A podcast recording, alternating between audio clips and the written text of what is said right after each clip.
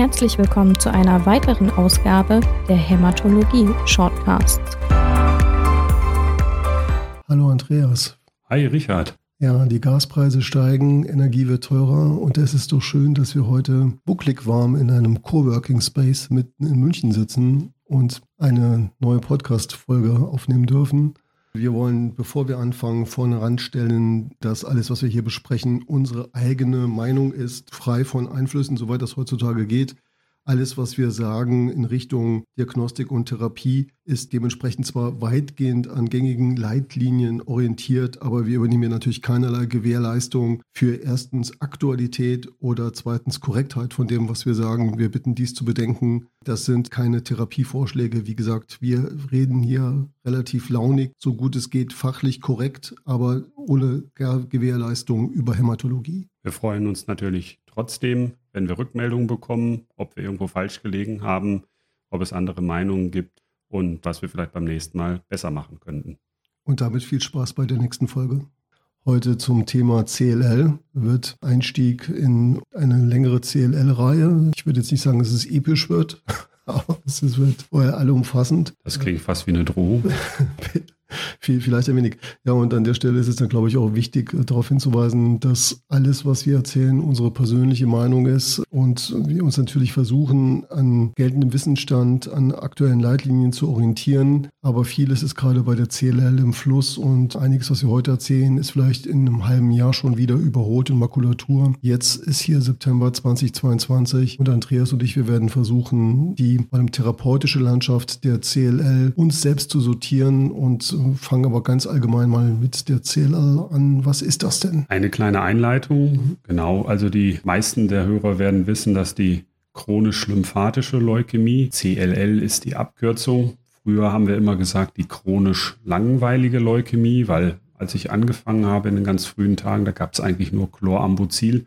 Aber inzwischen müsste die Erkrankung vielleicht in DSL umbenannt werden, dynamisch spannende Leukämie vielleicht, weil sowohl von den Erkenntnissen her als auch bei den Therapeutika sich eine ganze Menge getan hat. Es ist die häufigste leukämische Erkrankung der westlichen Welt und sie macht etwa ein Prozent aller bösartigen Neubildungen aus. Es ist eine Erkrankung des höheren Lebensalters. Das bedeutet aber auch, dass die Inzidenz, wenn die Bevölkerungspyramide sich so weiterentwickelt, in den nächsten Jahren steigen wird mit dem steigenden Altersdurchschnitt. Männer sind auch hier wieder etwas häufiger betroffen als Frauen.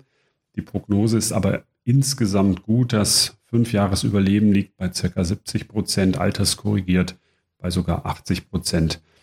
Zwischenzeitlich konnten sogar auch einige Risikofaktoren identifiziert werden, organische Lösungsmittel, aber auch eine hereditäre Komponente. Verwandte ersten Grades haben ein fast neunfach erhöhtes Risiko, an einer CLL zu erkranken und ein zweifach erhöhtes Risiko für andere indolente Lymphome. Wir werden heute nicht ausführlich in die Diagnostik eingehen, aber im Rahmen der Pathogenese vielleicht einige kurze Hinweise. Die CLL hat einen charakteristischen Immunphänotyp, ist aber eine biologisch und klinisch doch sehr heterogene Erkrankung. Sie entsteht aus antigen exponierenden reifen B-Zellen. Die Inhibition und Dysregulation Deren Proliferation ist das zentrale Element der Pathogenese. Insbesondere der B-Zell-Rezeptorsignalweg ist dort von entscheidender Bedeutung und die Präparate, um die es heute geht, sind die, die gerade auch die Erkrankung in diesem B-Zell-Rezeptor-Pathway treffen und auch an ein, zwei anderen Stellen, wenn wir jetzt an die BH3-Mimetika nennen, wie das Venetoclax zum Beispiel. Aber ich denke, die Erforschung des B-Zell-Rezeptorwegs war von entscheidender Bedeutung, um die modernen Medikamente zu entwickeln. Genomanalysen konnten einige Alterationen in der Erkrankung feststellen und man hat versucht, deren Wertigkeit zu sortieren. Und wir werden gleich kurz von dir, Richard, hören, dass da nur einige tatsächlich klinisch relevant sind, die aber bestimmt werden sollten. Das Wachstum und die Zirkulation von CLL-Zellen werden auch durch die Interaktion mit dem umgebenden Milieu beeinflusst. Und ja, ich denke, wir werden in dieser Folge nur einige wenige Worte zur, zur Diagnose verlieren. Und das ist sicherlich, da bist du der ausgesprochen bessere Experte und kannst Gott, oh dort vielleicht einige Kriterien auch, wie sie, wie sie auch von der ähm, International Working Group ähm, gefordert werden, kurz darstellen. Ja, also was machen wir, wenn jemand mit Verdacht auf CLL zu uns kommt? Also wir reden mit dem Patienten, schauen, ob eine B-Symptomatik vorliegt, eine Infektneigung vorliegt.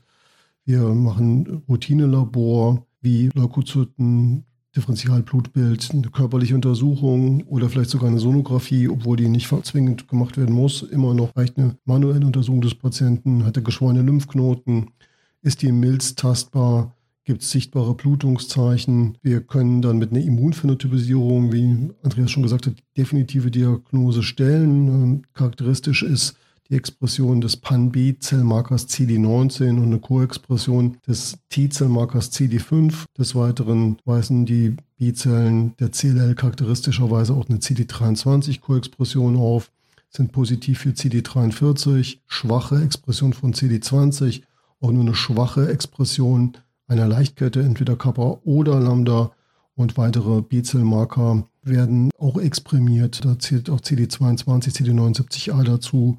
FMC7 kann fehlen oder auch ebenfalls auch schwach exprimiert sein. Das ist so der klassische Immunphänotyp. Eine Knochenmarkspunktion muss man bei dieser hämatologischen Neoplasie nicht zwingend tun. Ist es auch eine Sache, die man bei uns in, in, der Praxis eigentlich nicht macht bei der Erstdiagnose. Und auch eine Lymphknotenbiopsie ist nicht zwingend erforderlich. Also bei der chronisch-lymphatischen Leukämie wird die Diagnose mit Immunphänotypisierung aus dem peripheren Blut gestellt. Interessant kann noch sein, ob bei der Erstdiagnose schon ein sekundärer Immunglobulinmangel vorliegt. Das heißt, man kann die Immunglobuline testen, kann Coombs-Test machen oder Haptoglobin bestimmen, um zu schauen, ob eine parallele Autoimmunhämolyse vorliegt. Das ist immerhin bei 10% der CLL-Patienten initial der Fall.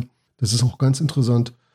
Und dann ist man eigentlich im Großen und Ganzen schon bei der Erstdiagnose fertig. Bei der CLL gilt die Drittelregel, würde ich es mal so nennen. Ein Drittel der Patienten wird im Leben niemals behandlungspflichtig. Ein Drittel wird erst Jahre nach der Erstdiagnose mal behandlungspflichtig und nur ein Drittel muss sofort nach Diagnose therapiert werden. Und bei allen Patienten, bei denen eine Therapieentscheidung ansteht, sollte man die Erkrankung vielleicht auch genetisch weiterhin charakterisieren. Also da gibt es ja in den letzten Jahren immer ein Auf und Ab wann und äh, wie viel Diagnostik gemacht werden soll. Aber aktuell denke ich mal, ist es absolut sinnvoll, einige genetische Marker zu erheben, um den Patienten optimal beraten zu können hinsichtlich seiner Primärtherapie. Und dazu zählt auf jeden Fall die 17p-Deletion, ganz wichtiges zellzyklusregulatorisches Molekül. Wenn das deletiert sein sollte bei einer 17p-Deletion, dann haben wir hier eine Hochrisikokonstellation. Das gilt auch für weitere Mutationen im TP53 in einfach diesem Gen, das den Zellzyklus mitreguliert und Apoptose bei malignen Zellen einfach herbeiführen kann oder beim Fehlen eben nicht.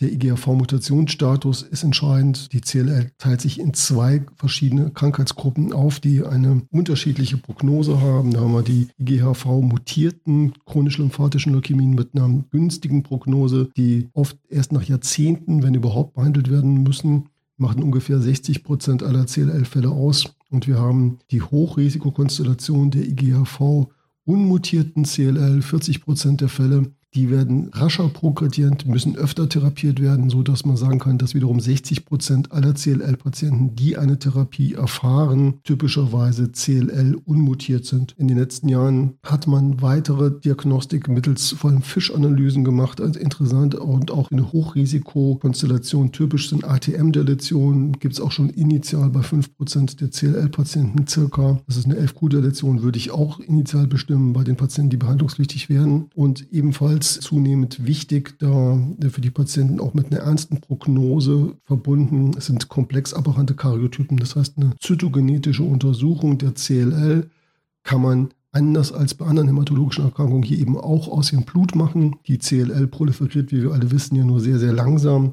Deswegen wäre eine Untersuchung aus dem Knochenmark sogar ein Fehler. Ja, in dem Fall würden die Zellen, wenn wir sie in Kultur nehmen würden, einfach von der Myelopoese überwuchert und ich habe dann vielleicht einen normalen Karyotyp im Knochenmark detektiert. Klassischerweise bitte die CLL im heparisierten Blut aus dem analysieren lassen und aus dem dann äh, das Karyogramm legen lassen. Dann kann man einen komplex aberranten Karyotyp detektieren oder auch nicht und äh, wie gesagt, das kann dann dazu beitragen, den Patienten besser zu beraten und die optimale Therapie festzulegen. Man kann generell sagen, dass es keine andere maligne Erkrankung gibt, bei der es so viele verschiedene Prognosescores gibt, bei denen man noch additiv so viel mehr bestimmen kann, ob das klinisch relevant ist, würde ich aber eher bezweifeln. Das fällt von ganz basalen Markern wie der Lymphozytenverdopplungszeit, die, die sicherlich klinisch immer noch einen Stellenwert hat. Da fängt es an bis hin zur Mutation im SF3B1 oder Notch1 gen zur Thymidinkinase-Aktivität im peripheren Blut.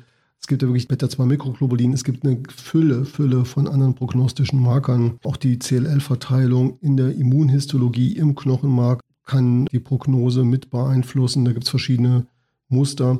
Aber ähm, all dies sollte keine Routine sein und die von mir zuerst genannten Marker sind, glaube ich, die relevanten. Das denke ich auch, Richard. Vielen Dank. Und die, ähm, ich denke, was immer noch mal äh, vielleicht den Hörer auch beschäftigt, ist, dass man jetzt auch bei der CLL, ähnlich wie bei der akuten Leukämie, immer häufiger vom komplexen Karyotyp hört.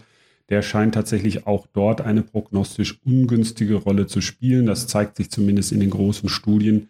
Allerdings ist er noch nicht zwingend gefordert in der Diagnostik.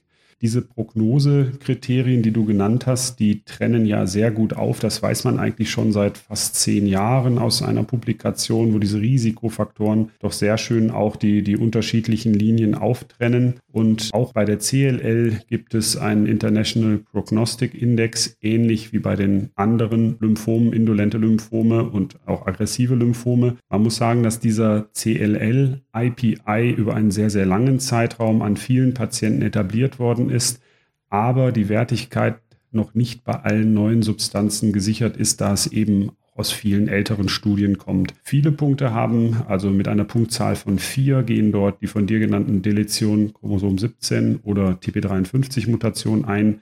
Beta-2-Mikroglobulin spielt in dem Index noch eine Rolle mit zwei Punkten. Der IGHV unmutatierte Status mit zwei Risikopunkten und dann klinische Stadien Binet B und C und wie immer das Alter über 65 Jahren spielt natürlich auch eine Rolle.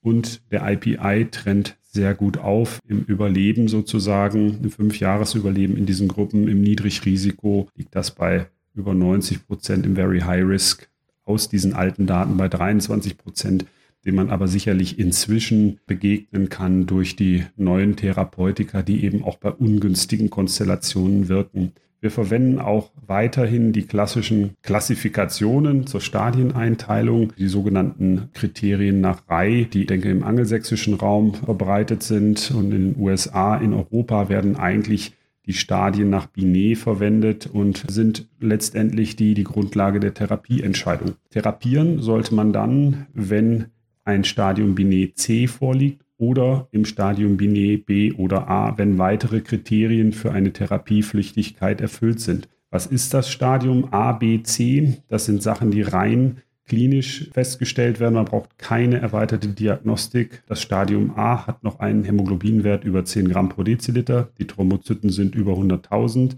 und es sind kleiner drei Lymphknotenregionen betroffen. C bedeutet HB unter 10, Thrombozyten unter 100.000 und B liegt irgendwie dazwischen. Also das heißt, die Blutparameter sind noch wie in A, aber es sind mehrere Lymphknotenregionen betroffen. Zusätzliche Faktoren, die eine Therapieentscheidung triggern sollten, sind eine zunehmende Verschlechterung der Anämie oder Thrombo oder ein Auftreten einer Thrombozytopenie, massive progrediente symptomatische Splenomegalie, massive progrediente symptomatische Lymphadenopathie. Die Lymphozytenverdopplungszeit spielt noch eine Rolle von weniger als sechs Monaten oder ein 50-prozentiger Anstieg in zwei Monaten. Eine auf eine Standardtherapie refraktäre Autoimmunzytopenie wird noch aufgeführt und konstitutionelle Symptome B-Symptomatik, also Gewichtsverlust, Fieber, Nachtschweiß und schwerwiegende Fatigue. Ob das alles so bleiben wird oder ob man in Zukunft vielleicht auch früher oder zu anderen Punkten einsteigen wird, das wird tatsächlich die, die Zukunft noch zeigen. Wenn diese Kriterien erfüllt sind, also dass Behandlungsbedürftigkeit vorliegt, dann kommen wir an den Punkt, wo wir überlegt haben, dass der heute ganz wichtig wäre zu besprechen, weil ich denke, viele der Kollegen stehen vor der Frage, das Buffet in der Erstlinientherapie wird immer größer. Womit fange ich denn jetzt eigentlich beim Essen an? Zugelassen ist eine ganze Menge. Und was könnten Argumente für das ein oder andere Vorgehen sein? Wir werden uns da heute nochmal ein bisschen Hilfe holen von Clemens Wendner, der, glaube ich, recht bekannt ist. Und wir können in Deutschland ja auf eine sehr, sehr gute Studienlandschaft in der CLL zurückblicken und nach vorne blicken und hoffen, dass wir einige dieser Experten auch in den folgenden Folgen bekommen, um uns einen schönen Therapiepfad durch diese doch komplexer werdende Landschaft zu bahnen. Viele von uns hat über Jahre wahrscheinlich die, die Begrifflichkeit von Go-Go, Slow-Go und No-Go bewegt. Also das ist sozusagen der Versuch, der Fitnessgrad der Patienten bei der CLL zu klassifizieren. Da gibt es auch Messinstrumente, geriatrische und Organfunktionsassessment, die versuchen, diese Patientengruppen zuzuordnen. Go-Go bedeutete früher intensive Immunchemotherapien, Rituximab, Fludarabin, Cyclophosphamid. Slow-Go, ein Erwägen sozusagen einer niedriger dosierten Immunchemotherapie, zum Beispiel Rituximab, Bendamustin und No-Go, das waren die fragilen Patienten, die eher für Best Supportive Care, vielleicht auch Corticosteroide und eventuell niedrig dosiertes Chlorambucil in Frage kamen. Das ist die Vergangenheit. Man muss aber sagen, heutzutage wird die erstlinie Therapie der CLL immer weniger durch die Fitness der Patienten bestimmt. Und wir versuchen das in einem ersten Schritt anhand der Studien zu erklären, die die bisherigen Standards abgelöst haben. Die CLL ist insgesamt eine sehr systematisch in der Studienlandschaft aufgebaute Erkrankung, ähm, sodass man wirklich in drei Studien für diese vorhin definierten Fitnessgruppen direkte Vergleiche mit modernen Therapeutika gemacht hat, um zu zeigen, dass diese überlegen sind. Es kam tatsächlich in allen drei Gruppen hinaus und ich möchte gern mit dem BTK-Inhibitor Ibrutinib anfangen, plus minus Anti-20-Antikörper. Wir wissen auch da heute, dass die Monotherapie genauso gut ist, dass der Anti-CD20-Antikörper weggelassen werden kann. Und bei den sehr fitten Patienten, für die zum damaligen Zeitpunkt FCR, also Fludarabin, Cyclophosphamid, Rituximab der Standard gewesen ist, konnte der ECOG 1912 Trial zeigen, der direkt ähm, Ibrutinib Rituximab gegen FCR randomisiert hat an einem großen Kollektiv, dass es tatsächlich einen deutlichen Vorteil im PFS von Ibrutinib Rituximab gegenüber der Chemoimmuntherapie in der First Line gegeben hat. Also IR hat quasi FCR, eine der ersten Medikamentenkombinationen, überhaupt einen PFS- und OS-Vorteil für Patienten in der CLL zeigen konnte in der GO-GO-Gruppe abgelöst. In dieser intermediären Gruppe, Patienten über 65 Jahre, also wo man so ein bisschen langsamer an die Sache rangeht, die Slow-Go-Patienten, konnte der Alliance 202 Trial zeigen, dass auch gegenüber Bendamustin-Rituximab sowohl Ibrutinib-Rituximab als auch Ibrutinib das PFS deutlich verbessern und hier kein Unterschied in den beiden Armen mit und ohne Rituximab zu erkennen gewesen ist. Also auch für die Slow-Go-Gruppe konnte gezeigt werden, BTK-Inhibition mit Ibrutinib ist der Immunchemotherapie überlegen. Und dann noch in der unfitten Patientengruppe, hier wurde ein bis dahin äh, Standard, der auch hoch publiziert war, Obinutuximab Chlorambucil als sicherlich adäquater Vergleichsarm gewählt.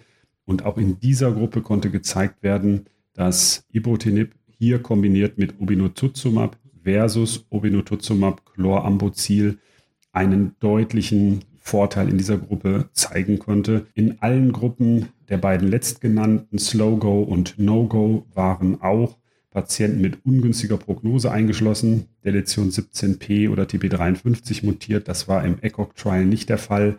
Aber diese beiden Studien konnten auch früh zeigen, dass mit der Substanz Ibotinib und dem BTK-Inhibitor die ungünstige Prognose tatsächlich überkommen werden kann. Also sehr systematisch untersucht in verschiedenen Teilen. Die Immunchemotherapie ist eigentlich oder eigentlich kann man streichen, ist Geschichte. Wie siehst du das, Richard? Ja, das ist tatsächlich so. Immunchemotherapien haben wir in den letzten zwölf Monaten auch bei uns in der Praxis nicht mal eingesetzt und ich kenne eigentlich auch keine Kollegen, die das machen. Ist tatsächlich out. Ja, wenn man jetzt in die DGO-Leitlinie reinschaut und wie wirksam BTK-Inhibitoren am Beispiel von Ibrutinib sein können, geht aus einer gepoolten Analyse einer von Andreas genannten Studien hervor, da wo auch TP53-Patienten, TP53 mutierte Patienten eingeschlossen waren, sieht man, dass diese nahezu identisches PFS haben, wie Patienten, die einfach keine Risikofaktoren haben. Und das gilt auch für IGHV-mutierte und unmutierte Patienten. Das heißt, BTK-Inhibitor scheint in der Dauertherapie in der Lage zu sein, diese vormals prognostisch ungünstigen Subgruppen sehr, sehr gut zu Therapien mitzunehmen und den Unterschied in der Prognose vielleicht ein Stück weit zu nivellieren.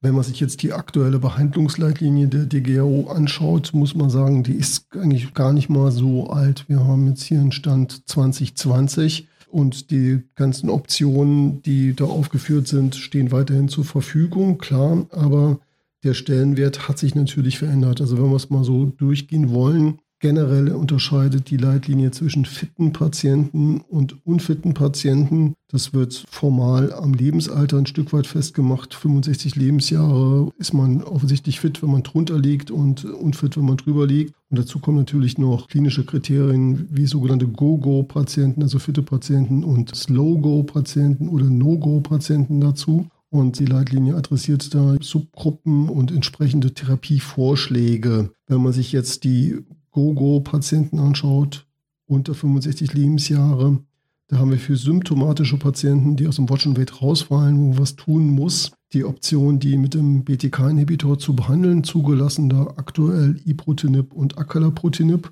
Und das Ganze kann man dann additiv mit dem CD20-Antikörper tun. Und da stehen Rituximab und Obinutuzumab zur Verfügung in der Erstlinie. Des Weiteren hätte man für die fitten Patienten die Option, Venetoclax und Obinutuzumab in Kombination zu verwenden oder immer noch eine Immunchemotherapie durchzuführen mit Fludarabin, Cyclophosphamid und Rituximab. Das wären jetzt die Optionen für die fitten Patienten. Die älteren unfitten Patienten, die Slogo-Patienten, können ebenfalls BTK-Inhibitor mit oder ohne CD20-Antikörper erhalten, können ebenso Venetoclax plus Obinutuzumab in der Kombination erhalten oder aber eine Immunchemotherapie mit entweder Bendamustin oder Chlorambucil in Kombination mit dem CD20-Antikörper wie entweder Rituximab oder Obinutuzumab. Das wäre die Landschaft für die Patienten, die fitter sind, Hochrisikopatienten, die eine 17p Deletion oder TP53-Mutation haben oder einen komplex aberranten Kardiotyp haben oder IGHV unmutiert sind, sollten in der aktuellen Leitlinie entweder ein BTK-Inhibitor plus minus CD20-Antikörper erhalten oder Venetoclax plus Obinutuzumab. Und für die Patienten, die so gebrechlich sind, dass sie für eine systemische Therapie nicht in Frage kommen, haben wir die Option, Best Supportive Care zu machen. Das ist natürlich nicht viel. Also so sieht es ähm, in der Leitlinie jetzt aus. Und was da halt auffällt, ist, dass Immunchemotherapien da immer noch vertreten sind, die in der Realität eben nicht mehr stattfinden und dass eine neue Therapieoption, die wir seit vier Wochen jetzt ungefähr zur Verfügung haben, August 2022 zugelassen, hier noch nicht auftaucht. Das ist die Kombination aus Ibrutinib und Venetoclax als zeitlich befristete Therapie. Also Richard, muss man sagen, die aktuelle Leitlinie, natürlich braucht das immer, bis das Ganze etwas überarbeitet ist und es ist auch schon in Arbeit. Aber ich denke, für den Anwender kann man sagen, und so sieht es auch im Alltag, denke ich, aus, die Immunchemotherapien sind Geschichte. Und wir haben drei Kombinationen in der Erstlinientherapie, sage ich jetzt mal im groben, zugelassen. Es sind die unbegrenzten Therapieoptionen, das heißt die Gabe von BTKI, Ibrutinib oder als sogenannter Zweitgenerations-BTKI zugelassen Acalabrutinib als unbegrenzte Therapie. Dann haben wir die Option, einen BTKI, nämlich Ibrutinib, begrenzt zu verwenden. Deine gerade angesprochene neue Zulassung in der Kombination mit Venetoclax. Und dann haben wir die erste zugelassene und befristete Therapie Venetoclax plus Obinutuzumab in der Erstlinientherapie als zeitlich begrenzt. Das ist ja auch immer, was diskutiert wird. Äh, was mögen die Patienten ganz gerne? Was ist sinnvoll? Alle Therapien sind zugelassen. Alle Therapien wirken auch bei prognostisch ungünstigen Faktoren. Man macht also grundsätzlich nichts falsch, wenn man irgendwas davon einsetzt. Aber wir hoffen, dass wir durch die Betrachtung der Studien und vielleicht auch durch, nicht nur vielleicht, sondern sicher auch durch das Hinzunehmen eines Experten bestimmte Patientengruppen herausfinden können, die vielleicht doch eher von der einen als von der anderen Therapie profitieren werden. Ja, und hinzu kommt, dass wir in der aktuellen Covid-19-Pandemie natürlich eine heterogene Meinungslage zum Einsatz von CD20-Antikörpern haben. Es gibt Kollegen, die weiterhin Rituximab und Obinutuzumab benutzen und dann die entsprechenden Kombinationen einsetzen. Es gibt aber auch Kollegen, die das strikt ablehnen, derzeit zu machen.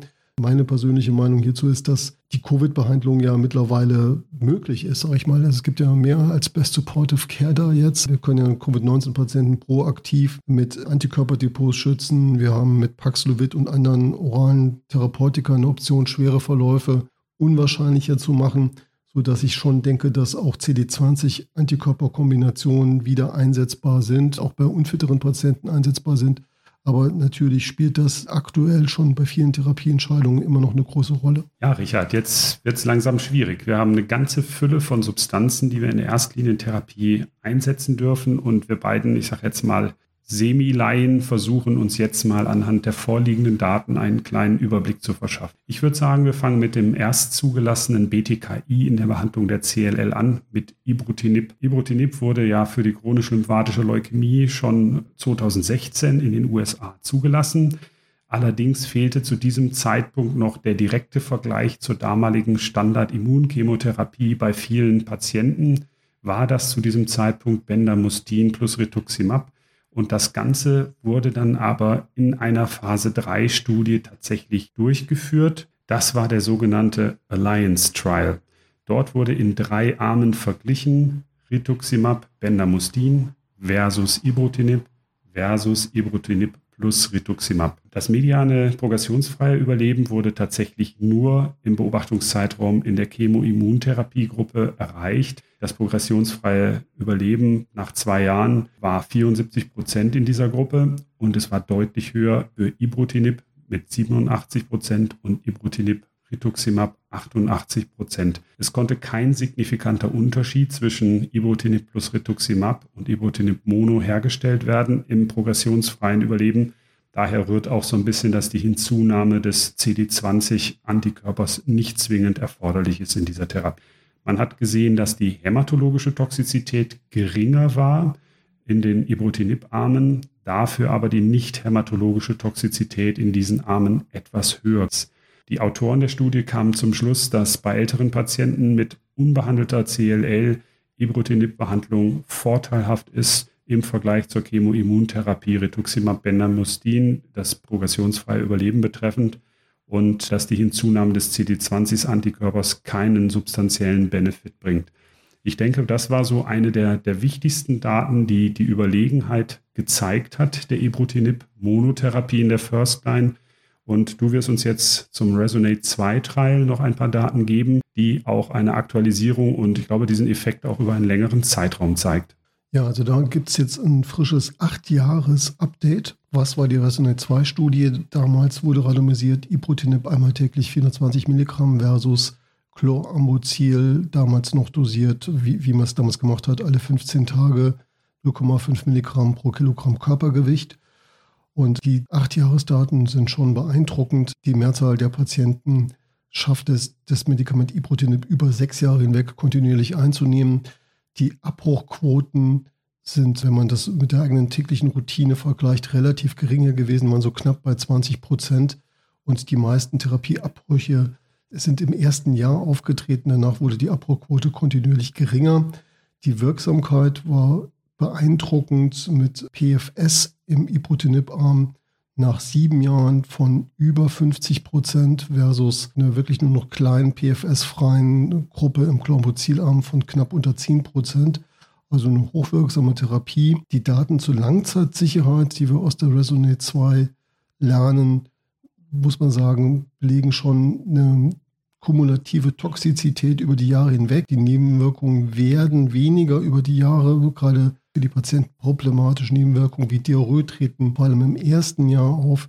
Aber man muss sagen, das Risiko verschwindet nicht komplett und es gibt jede, in jedem Jahr wird praktisch neu gewürfelt. Also Vorflimmern kann man auch nach acht Jahren noch kriegen. Trotzdem beeindruckende Daten jetzt auch zur Langzeitsicherheit. Es ist auch bemerkenswert, die meisten Patienten, die nicht mehr on-treatment sind, sind das nicht wegen Progress oder Wirksamkeitsverlust, sondern wenn die Therapie abgebrochen wurde, dann meistens wegen Nebenwirkungen und legt auch nochmal die Wichtigkeit, mit den Patienten zu reden und, sage ich mal, so ein vorausschauendes Nebenwirkungsmanagement mit den Patienten zu besprechen. Das finde ich wahnsinnig spannend. Also Ibrutinib als erste Substanz kann über ja, bald zwei Drittel Jahrzehnt eigentlich zeigen, wie wirksam die Substanz ist. Richard, nur zwei ganz kurze Fragen zu der Studie. Sind da alle Hochrisikopatienten eingeschlossen, also sowohl P53 und DEL17 als auch unmutierte IGHV? Oder ist da, ist da eine Gruppe nicht richtig mit drin? Und die zweite Frage ist, du sagtest, die meisten Therapiebrüche sind im ersten Jahr. Allerdings reden wir doch immer auch von der kumulativen Toxizität der Substanzen über die Zeit. Hast du da noch eine Meinung dazu? Also erste Frage, ja, auch Hochrisikogruppen waren da drin vertreten, wie eben unmutierte IGHV-Mutationsstatus, wie TP53-Mutation und auch wie ATM, also respektive DEL11Q-Deletion waren vertreten. Und da muss man sagen, dass hier Ibrutinib durchaus diese Hochrisikokonstellation nivellieren kann. Also die Patienten sprechen ähnlich gut an wie die unmutierten Patienten, was IGHV, was TP53 angeht und die unmutierten und mutierten IGRV-Staaten laufen auch sehr, sehr gut, fast parallel. Auffällig für ATM-Deletionen scheint Iprotinib sogar günstiger zu sein. Also da äh, läuft die Kurve sogar besser, als man es erwarten würde. Das zum ersten Teil deiner Frage. Zweiter Teil der Frage, ja.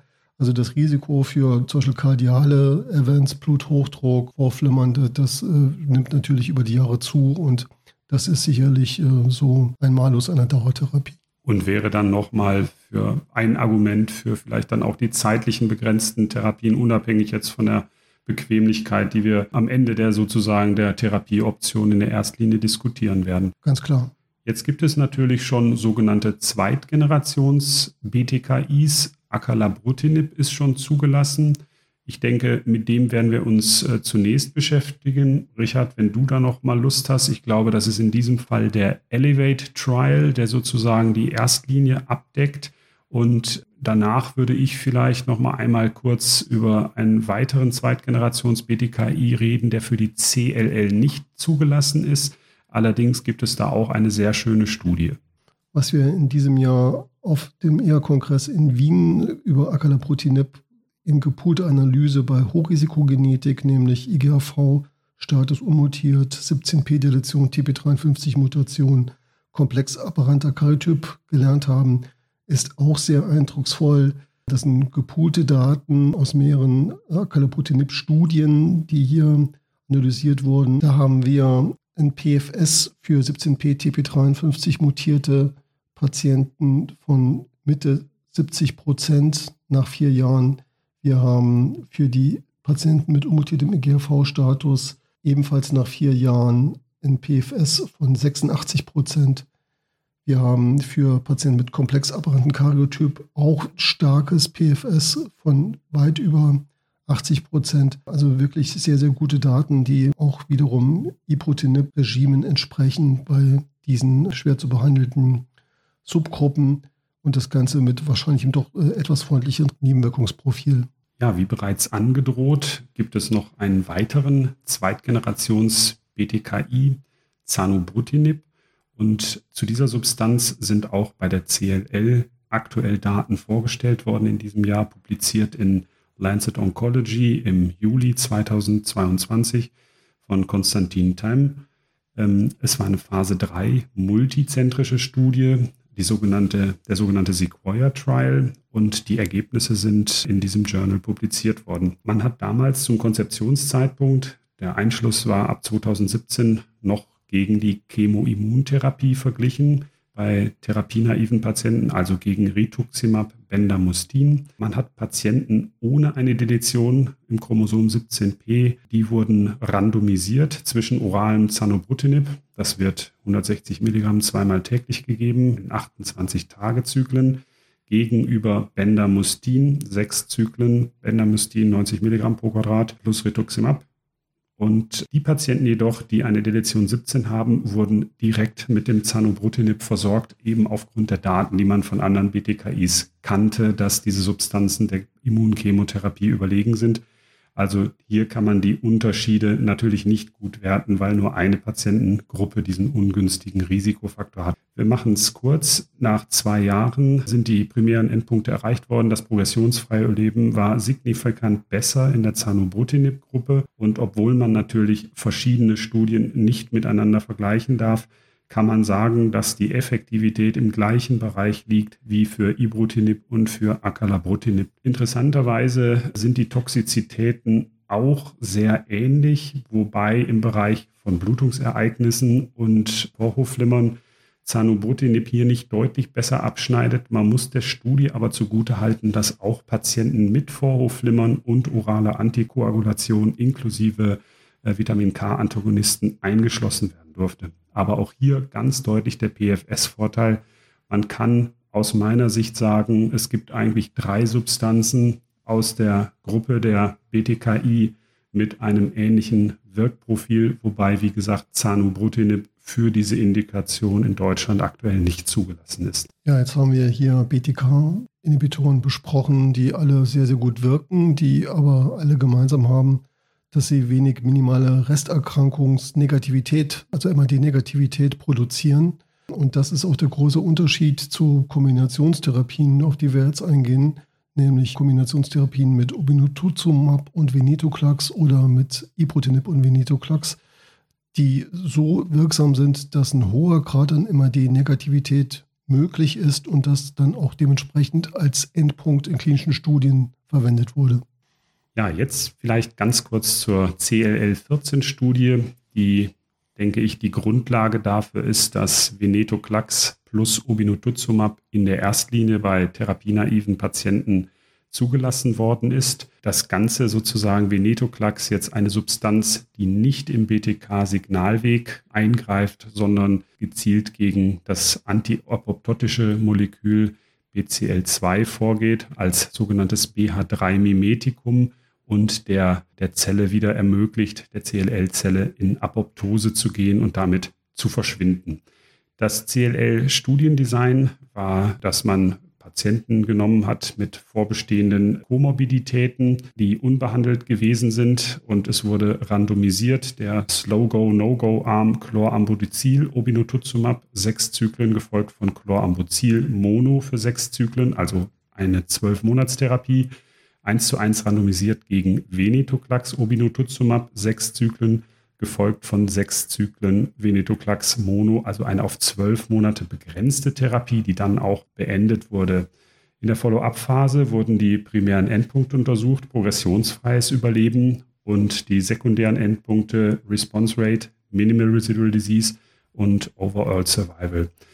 Bereits in einer Publikation zu den Vierjahresdaten hat sich die deutliche Überlegenheit im medianen PFS von Ven-Obi gegen Chlorambucil-Obi gezeigt. Das war sozusagen vor vier Jahren. Es gibt jetzt ein aktuelles Update zu den Fünfjahresergebnissen dieser Studie und dieser Trend setzt sich fort. Wir sehen nach fünf Jahren ein PFS von 62,6 Prozent der Patienten, die Obinutuzumab und Venetoclax erhalten haben, gegenüber 27 Prozent der Patienten, die nur Obinutuzumab plus Chlorambucil erhalten haben. Interessant finde ich auch, dass ein Großteil der Patienten, die ja nur in Anführungsstrichen zwölf Zyklen Therapie erhalten haben und danach in Therapiefreiheit sind, vier Jahre nach Beendigung der Therapie weiterhin in einer Remission sind.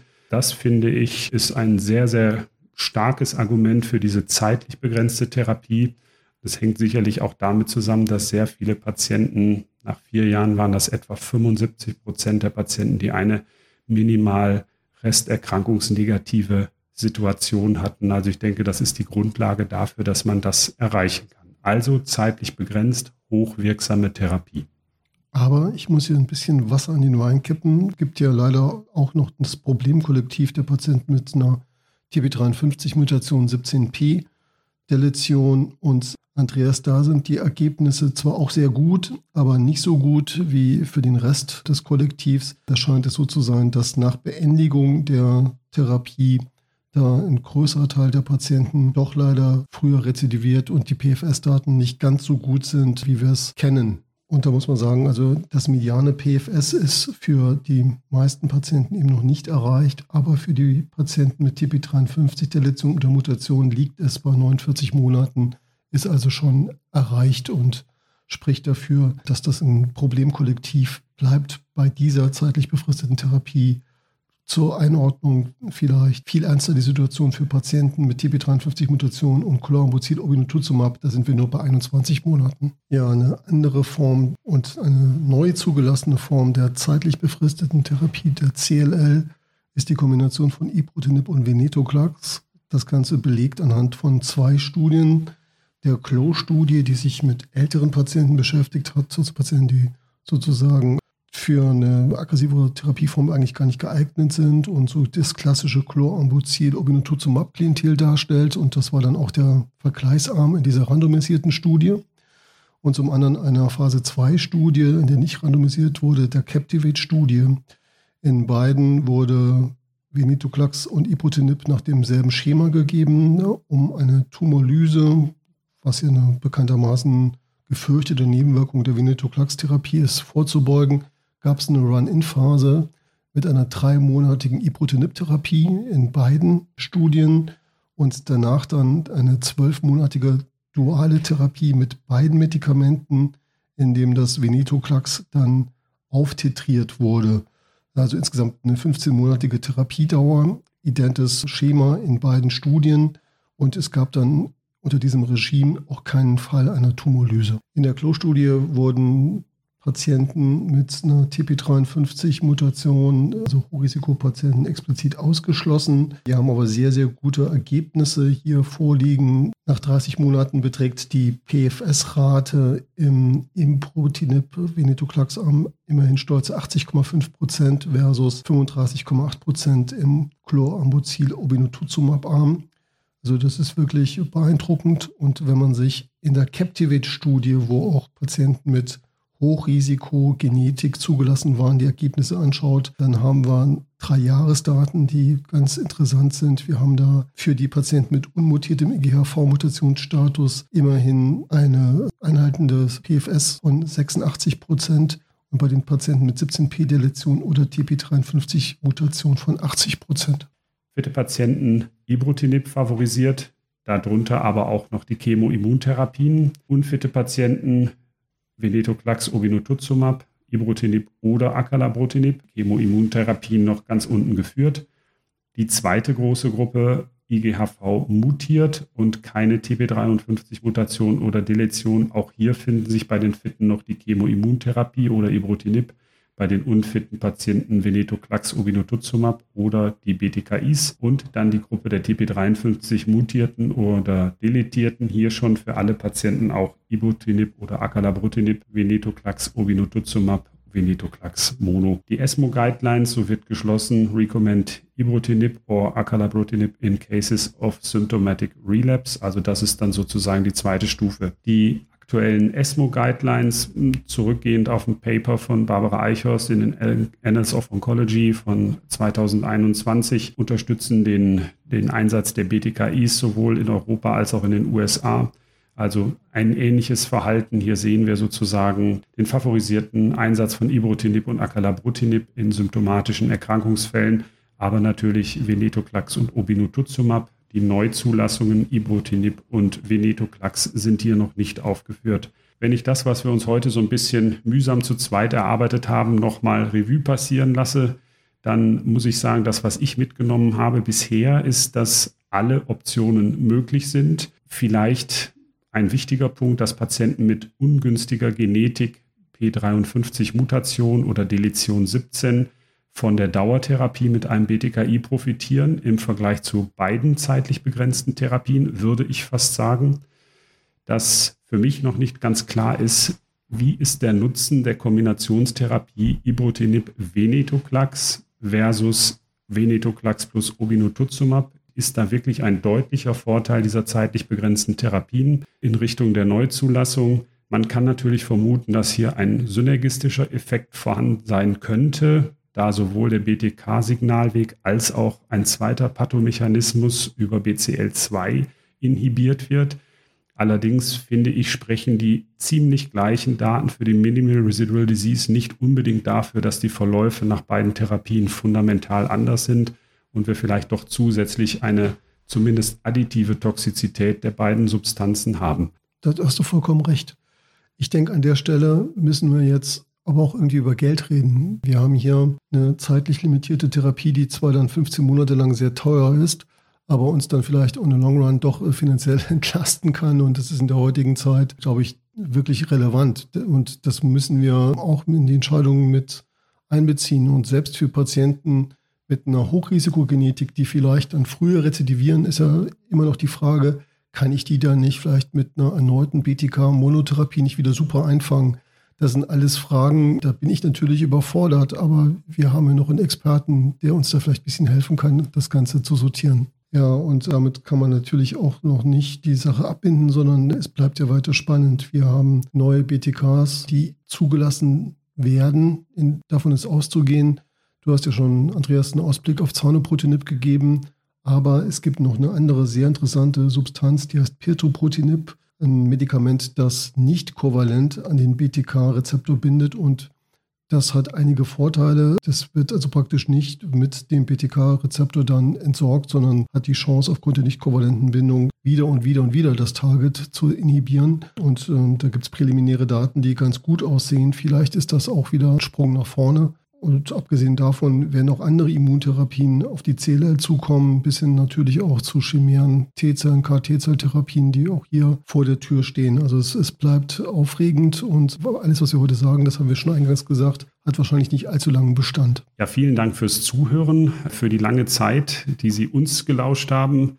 Wir freuen uns, dass wir jetzt einen wirklichen CLL-Experten dazu holen können, Clemens Wendner aus der deutschen Studiengruppe chronisch-lymphatische Leukämien, der das Feld seit vielen Jahren überblickt und wir hoffen, dass er uns einige Einsichten geben kann und Einschätzungen zu seinen favorisierten Erstlinientherapien in bestimmten Patientengruppen. Zum Zweiten aber auch einen Ausblick, was ist überhaupt der Stellenwert der BTKI in den kommenden Jahren wird sich da grundsätzlich irgendwas ändern, auch was den Einsatz der verschiedenen heute genannten Substanzen betrifft und vielleicht auch einen Ausblick, wie ist die neue Studienlandschaft, Stichwort auch vielleicht die CLL-17-Studie, die aktuell noch rekrutiert und 2023 wahrscheinlich das Recruitment abschließt und da auch nochmal diese Therapieoptionen Ibrutinib, Ibrutinib Venetoclax, Venetoclax Obinutuzumab gegeneinander vergleicht. Also ich denke, wir werden neben praktischen Empfehlungen nun noch einige sehr spannende Neuigkeiten über die Zukunft der CLL hören. Wie bereits zu Beginn des Podcasts gesagt, haben wir mal versucht, jemanden in der CLL zu erreichen, der sich tatsächlich damit auskennt. Und ich freue mich ganz herzlich, dass ich den Chefarzt unserer Abteilung hier in München-Schwabing,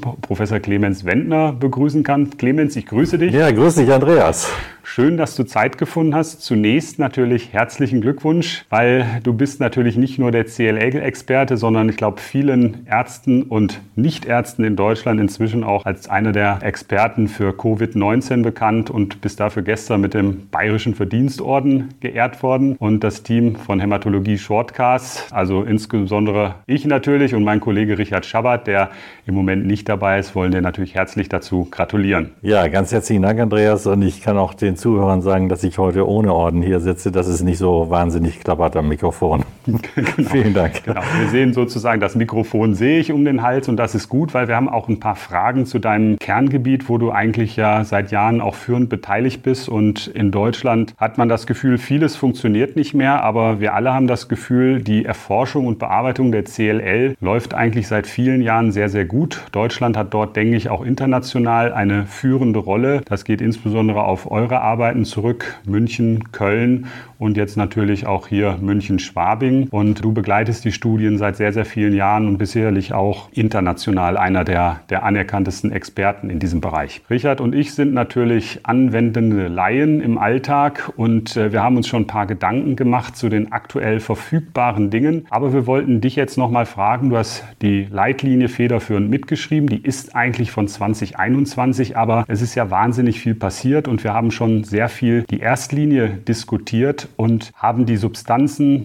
BTKI-Monotherapie, BTKI plus Antikörper, zeitlich begrenzt BTKI plus Venetoclax als neueste Zulassung oder Venetoclax plus Obinutuzumab diskutiert. Vielleicht für bestimmte Risikogruppen, aber ich würde dir einfach mal einen freien Lauf geben und dich so ein bisschen die Erstlinienlandschaft einschätzen lassen. Mhm. Ja, danke Andreas. Also wir haben, glaube ich, in der, gerade in der Erstlinie in der CLL doch massive ja, Innovationsschübe gehabt in den letzten Jahren. Auch gerade nochmal vom letzten Jahr zu diesem Jahr. Man kann vielleicht zusammenfassen, die Chemimmuntherapie wird zunehmend verdrängt. Es gibt eine, nur noch eine Nischenindikation, wenn überhaupt. Auch die kann man noch in Frage stellen bei Patienten mit einem sehr günstigen Profil. Nämlich das sind die Patienten mit einem mutierten IGHV-Status, aber sonstige Aberrationen eben, die nicht nachweisbar sind. Das ist entscheidend. Und da kann man dann äh, im Einzelfall überlegen, ob so ein Patient nochmal ein FCR kriegt oder ein BR. Ich bin da auch sehr deutlich. Äh, wir machen es nicht mehr, ich mache es nicht mehr. In der Erstlinie sind das die neuen Substanzen. Da haben wir die zwei großen Klassen, äh, BTK-Inhibitoren und dann der BCL2-Inhibitor, Singular, Venetoclax mit Ubinutuximab. Die Frage ist, welche der beiden Optionen wählen wir? Wenn wir die Chemotherapie mal draußen lassen, interessiert uns eigentlich die Fitness gar nicht mehr in der Erstlinientherapie, sondern es geht eigentlich nur noch darum, gibt es sehr spezifische Komorbidität, also Vorhofflimmern, da ist ein BDKI keine Kontraindikation, aber muss vorsichtiger sein. Oder eingeschränkte Nierenfunktion, umgekehrt wäre Venetoclax mit Vorsicht zu genießen bzw. zu verschreiben. Das heißt, wir müssen dann, um jetzt spezifisch zu werden, uns das molekulare Risikoprofil anschauen. Das ist in der ersten entscheidend und da gibt es äh, im Prinzip zwei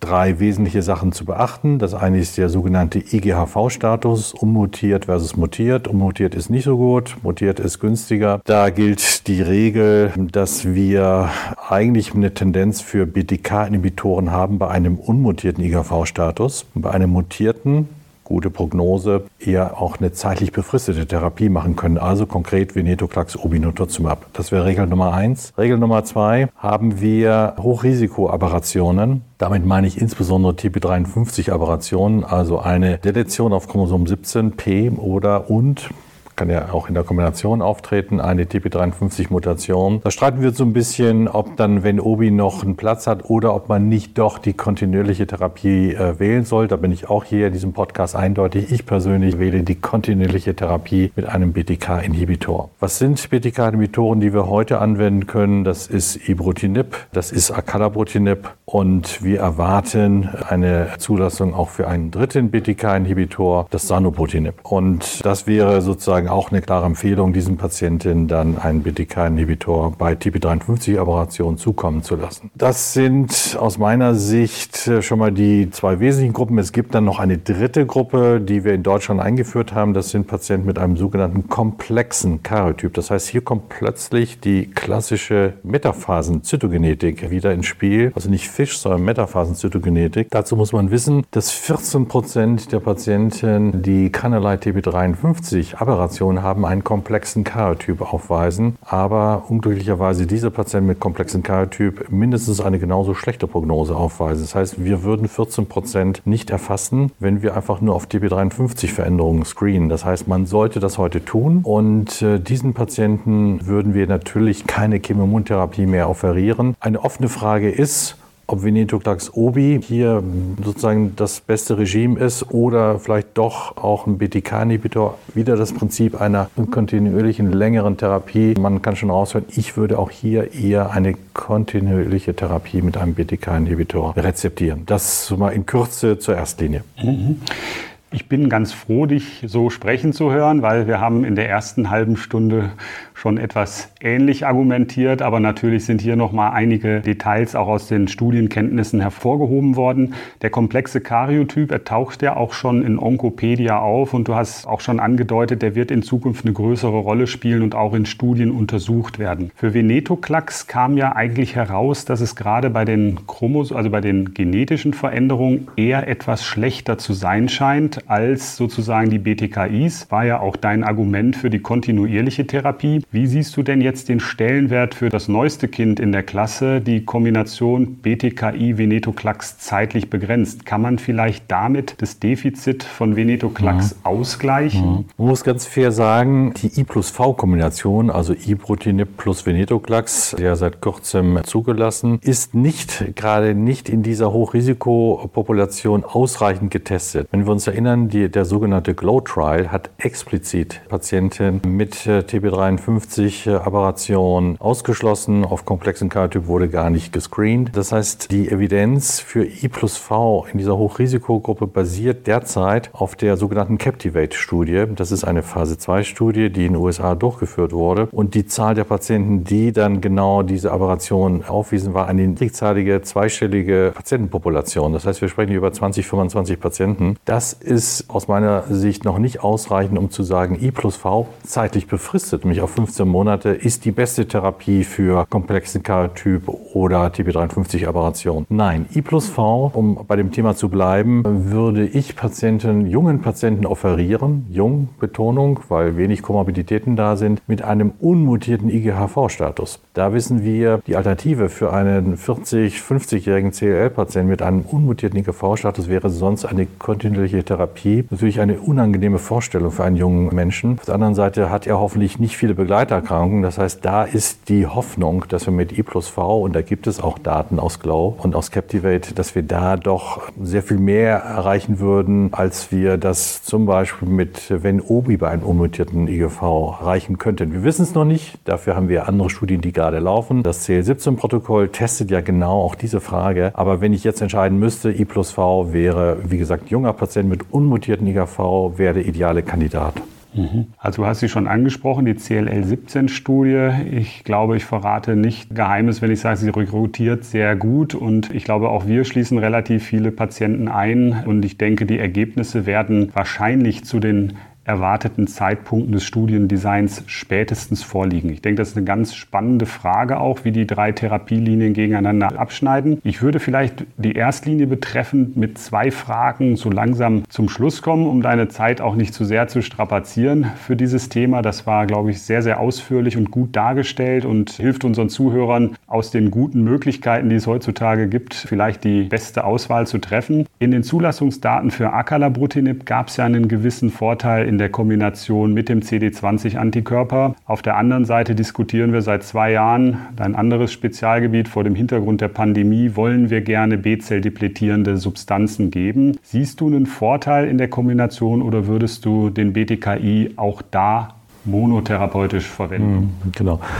Wenn du mich vor einem Jahr gefragt hättest, Andreas, hätte ich gesagt, okay, wir machen BTKI-Monotherapie, also auch Acala-Mono. Inzwischen, zum einen muss man sagen, sind die Daten belastbar. Wir haben fast schon ein Over-Survival-Benefit mit Acala plus Obi. Man muss fragen, welche Subgruppe profitiert davon. Wir können sagen, TP53-Aberräte profitieren nicht von der Zugabe von Obinutuzumab zum Acalabrutinib. Da bringt es nichts, aber bei allen non-TP53-aberranten Patienten könnte man es einsetzen. Die zweite Frage ist, hindert uns quasi die Pandemie am Einsatz eines starken Anti-CD20-Antikörpers? Vor einem Jahr hatte ich gesagt ja, inzwischen sage ich nein. Wir haben einfach sehr effiziente sogenannte Prä-Expositionsprophylaxen. Tixagevimab, Zilgavimab, ich nenne das jetzt einfach mal Evoshell, die ist vielen geläufiger. Und das ist zugelassen, seit 31.05.2022 auch über öffentliche Apotheken zu beziehen. Und natürlich würden CLL-Patienten, für die man Acala Obi auswählt, vorher eine PrEP bekommen, wenn sie nicht schon sehr, sehr gute Impftiter durch eine entsprechende Impfung vorgeneriert haben.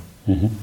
Ganz klare Antwort auf die Frage. Und die letzte Frage, die natürlich so ein bisschen schwer zu beantworten ist. Zwei zugelassene BTKIs einer, der sicherlich bald auftauchen wird. Es wird nicht der letzte sein, denke ich, den es in dieser Substanzklasse gibt. Es wird viel darüber gesprochen, dass das Nebenwirkungsprofil der Second Generation BTKI günstiger ist als das Ibrutinib Nebenwirkungsprofil. Das war der erste Vertreter seiner Art mit allerdings dafür sehr guten Langzeitdaten über die ganze Behandlungszeit. Und wir selbst haben ja auch viele Patienten, die damit sicher seit Jahren gut behandelt werden, ohne Komplikationen. Man darf natürlich keine klare Empfehlung Empfehlung aussprechen, aber wie siehst du das im Alltag? Gibt es ein günstigeres Profil bei diesen neuen Substanzen mhm. und würde das eventuell vielleicht auch durch die I plus Venetoclax-Kombination aufgehoben, einfach weil die kumulative Zeit wegfällt durch die Einjahrestherapie? Hm. Also die, die Fragestellung ist ja in großen, ich sag mal auch ruhig mutigen, randomisierten Phase-3-Studien erörtert worden. Und äh, da darf man dann auch den Alpine-Trial nennen. Da ist ja ein Head-to-Head-Vergleich gemacht worden zwischen Ibotinib und Actalabrutinib in diesem Fall. Und äh, die klare Aussage ist, sind äh, die Substanzen beide äh, effektiv. Es ist eine Nicht-Unterlegenheitsstudie gewesen. Es ist keine der Substanz ist sozusagen der anderen unterlegen. Aber im Nebenwirkungsprofil sticht doch hervor, dass weniger Vorhofflimmern und weniger hypertensive Ereignisse unter Acalabrutinib auftreten. Wir haben ein ähnliches Bild für Sanobrutinib gesehen, auch im Head-to-Head-Vergleich zu Ibrutinib. Hier muss man sagen, sind insbesondere die Senkung der Arrhythmien entscheidend. Bei den hypertensiven Ereignissen eher weniger Unterschiede. Aber man muss schon sagen, die Zweitgenerations-BTKI sind vom Nebenwirkungsprofil günstiger. Also wenn ich einen Patienten heute neu einstelle, dann würde ich persönlich eher einen Zweitgenerations-BTKI wählen. Ich würde aber nicht ohne Zwang einen Patienten, der perfekt unter Ibrutinib seit Jahren läuft, switchen. Das wäre sozusagen die praktische Conclusio. Und es ist gut, wenn wir einfach eine größere Auswahl haben und sagen, auch unseren Patienten die Vorteile auch anbieten, die die Studien ganz klar gezeigt haben. Das war noch eine klare Aussage und der Podcast ist dazu gedacht, praktische Fragen zu beantworten für viele niedergelassene Kollegen und klinisch tätige Kollegen. Ich denke, die Erstlinie haben wir ausreichend bearbeitet in dieser Sitzung und ich weiß noch, wir haben es ja früher immer auch in unseren jungen Jahren als chronisch langweilige Leukämie bezeichnet, die CLL. Wir haben es auch im Podcast schon mal so benannt, aber man muss sagen, das ist es mitnichten und wenn man sieht, wie komplex eigentlich schon allein die Erstlinienbehandlung geworden ist seit Chlorambucil, muss man sagen, da hat sich eine ganze Menge getan. Clemens, vielen Dank für den heutigen Beitrag. Sehr gerne, und, äh, Andreas. wir wünschen dir in beiden Fachbereichen weiterhin viel Erfolg und alles Gute. Schön, dass du Zeit hattest. Gerne und vielen Dank. Vielen Dank fürs Zuhören. Richard, vielen Dank, dass du das Wochenende lieber mit mir verbringst als mit netten Menschen. Konnte ich zu Hause die Heizung auslassen? Und ich freue mich auf unser nächstes Zusammentreffen. Mach's gut. Du auch.